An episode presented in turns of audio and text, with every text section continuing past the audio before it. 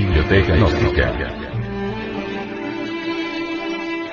Centro Bibliográfico y Cultural. Libro.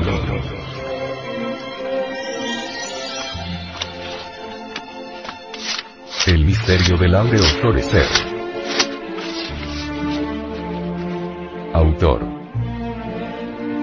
Samael Aumeor. Este libro fue pasado a formato sonoro digital, para facilitar su difusión. Y con el propósito de que así como usted lo recibió, lo pueda hacer llegar a alguien más.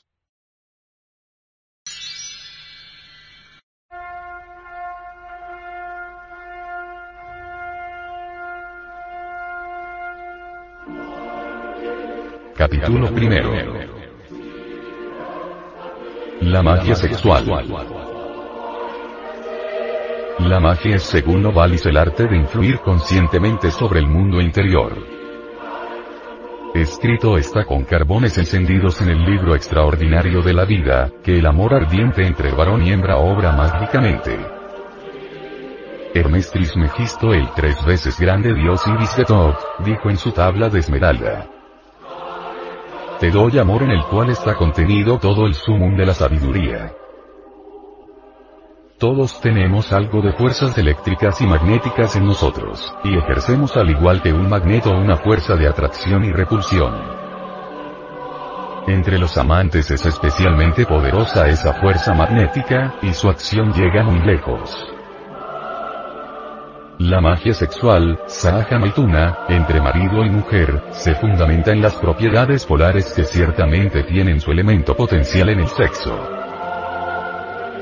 No son hormonas o vitaminas de patente lo que se necesita para la vida, sino auténticos sentimientos del tú y del yo, y por ende el intercambio de las más selectas facultades afectivas, eróticas, entre el hombre y la mujer. La ascética medieval de la fenecida edad de Piscis, rechaza el sexo calificándolo como tabú pecado. La nueva ascética revolucionaria de Acuario se fundamenta en el sexo. Es claro que en los misterios del Lingam Johnny se halla la clave de todo poder. De la mezcla inteligente del ansia sexual con el entusiasmo espiritual, surge como por encanto la conciencia mágica. Un sabio autor dijo, la magia sexual conduce a la unidad del alma y la sensualidad, o sea la sexualidad vivificada. Lo sexual pierde el carácter de lo sospechoso y menospreciado que solo se acata secretamente con cierta declarada vergüenza. Por el contrario, es puesto al servicio de un maravilloso gozo de vivir, penetrado por él y alzado a componente de la afirmación de la existencia que asegura el felizmente equilibrio de la personalidad libre.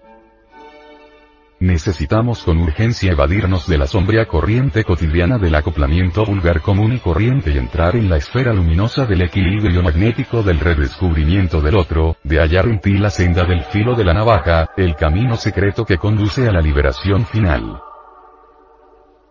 Solo cuando conocemos y empleamos las leyes del magnetismo entre los cuerpos y las almas, no serán ya más imágenes fugaces y sin sentido, nieblas que se desvanecen en la luz, todas las palabras sobre amor, sexo y sexualidad. Es ostensible la tremenda dificultad que presenta el estudio de la magia sexual.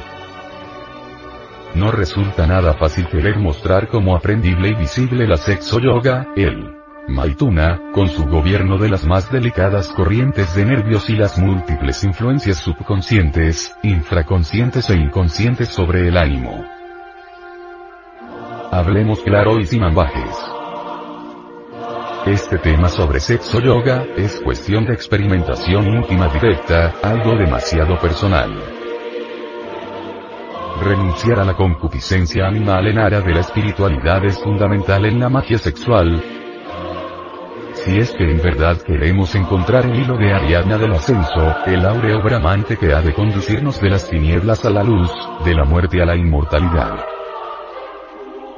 Un gran filósofo cuyo nombre no menciono dijo, si las auténticas fuerzas procreadoras, las anímicas y espirituales, se hallan situadas en el fondo de nuestra conciencia, encontramos precisamente en el simpaticus, con su red irradiadora de sensibles mallas de ganglios, al mediador y conductor a la realidad interior, que no solo influye sobre los órganos del alma, sino que también gobierna, dirige y controla los centros más importantes en el interior del cuerpo guía, de manera igualmente misteriosa, la maravilla de la concepción hasta el nacimiento del nuevo ser, así como los fenómenos del corazón, riñones, cápsulas suprarrenales, glándulas generadoras, etc. En cambio, a toda sensibilidad y espiritualidad, a la vida ritmizada, intenta él, como auténtico espíritus creador del cuerpo, y mediante la dirección de la corriente molecular y la cristalización de rayos cósmicos, balancear en el ritmo del universo a todos los elementos psíquicos y físicos que le están subordinados. Este nervus sympathicus, es en realidad también un nervus ideoplasticus, debe ser comprendido como mediador entre nuestra vida instintiva inconsciente y la moderación de la viva imagen impresa en nuestro espíritu desde eternidades. Es el gran equilibrador medio que puede apaciguar y reconciliar a la perpetua polaridad, a las albas y crepúsculos del sol del alma, a las manifestaciones de negro y blanco, amor y odio, Dios y diablo, exaltación y decaimiento. El andrógeno divino de la primera raza humana, Adam Kadmon, se propagó solo por el poder de la voluntad y de la imaginación mágica, unidas en vibrante armonía. Los antiguos sabios de la Cábala afirmaron que tal potencia volitiva e imaginativa se perdió por la caída en pecado, por lo que el ser humano fue arrojado del Edén. Esta magnífica concepción sintética de la Cábala hebraica tiene por base una tremenda verdad. Siendo así, es precisamente función de la magia sexual restablecer dentro de nosotros mismos esa unidad original divinal del andrógeno paradisíaco. Cierto sabio dijo enfáticamente lo siguiente. Obra la magia sexual transfigurando corporalmente y procura acentuación ideal a lo sexual en el alma. Por eso son capaces de magia sexual solo los seres que tratan de superar el dilema dualista entre el mundo anímico y el de los sentidos, quienes dotados de íntima vela, se hallan absolutamente libres de cualquier especie de hipocresía, mojigatería, negación y devaluación de la vida.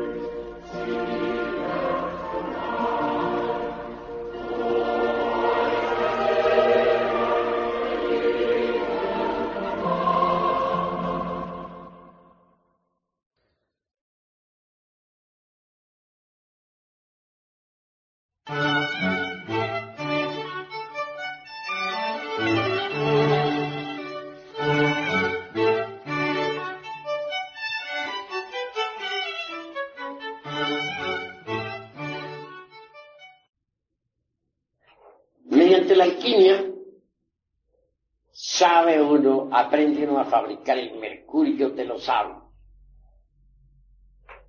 con el que puede fabricar los cuerpos existenciales superiores del ser, indubitablemente transformando el exioquejari, es decir, el esperma sagrado, se elabora el mercurio de los sabios.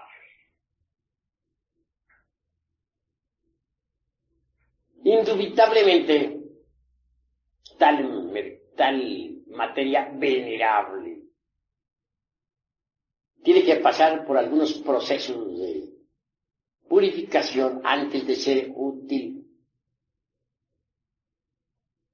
Esa materia venerable esa agua misteriosa pasará por las operaciones aritméticas de suma, resta, multiplicación, división de principios, antes de ser útil. Es obvio que en principio tal materia venerable, resultado, como ya dije, de las transmutaciones del esperma, es negra, así se logra refinar el sacramento de la iglesia de Roma. Roma a la inversa se lee amor. entonces se vuelve, se vuelven esas aguas blancas. Y si se continúa con el proceso de refinamiento sexual, al fin las aguas blancas se tornan amarillas.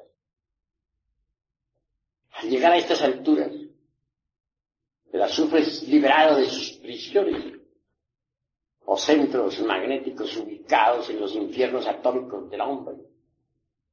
El azufre es el fuego y es liberado. Este se mezcla entonces con el mercurio. Y así obtenemos el mercurio azufrado, que asciende por el canal medular espinal hasta el cerebro. El excedente de tal mercurio,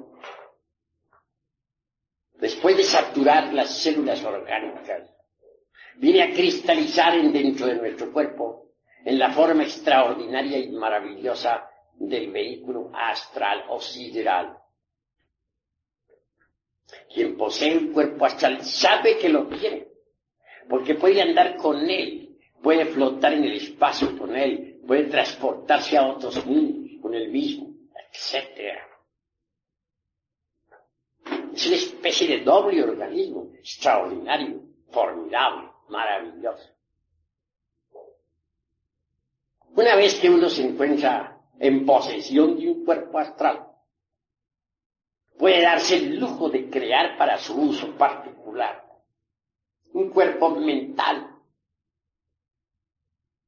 Este viene a ser el resultado también de las condensaciones del mercurio.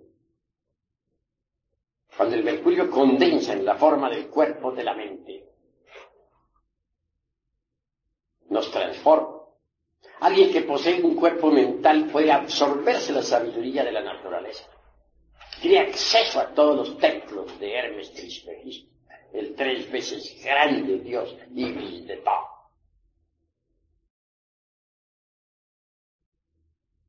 Cuando uno ya ha logrado tal éxito, está preparado para fabricar el cuerpo de la voluntad consciente. Este también viene a cristalizar con las condensaciones del mercurio de los aros.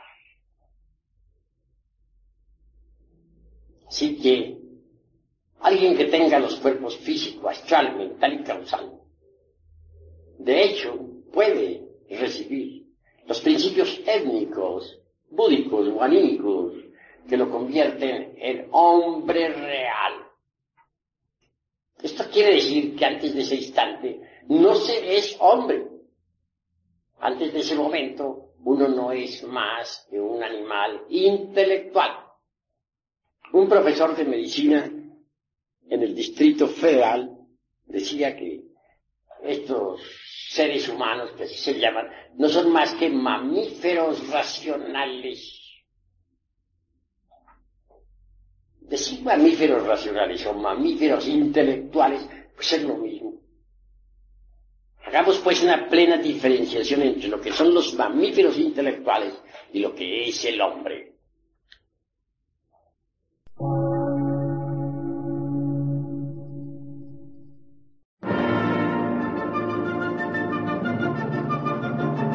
Emisora, gnóstica, transmundial. Por una nueva civilización y una nueva cultura, sobre la faz de la Tierra.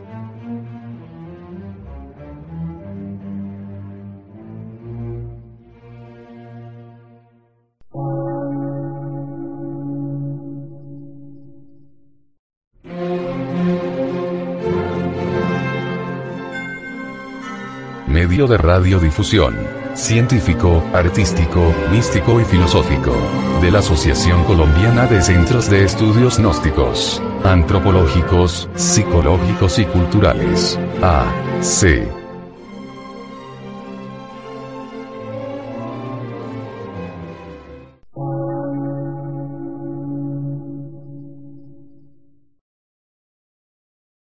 Lectura en movimiento. Difusión sin fronteras.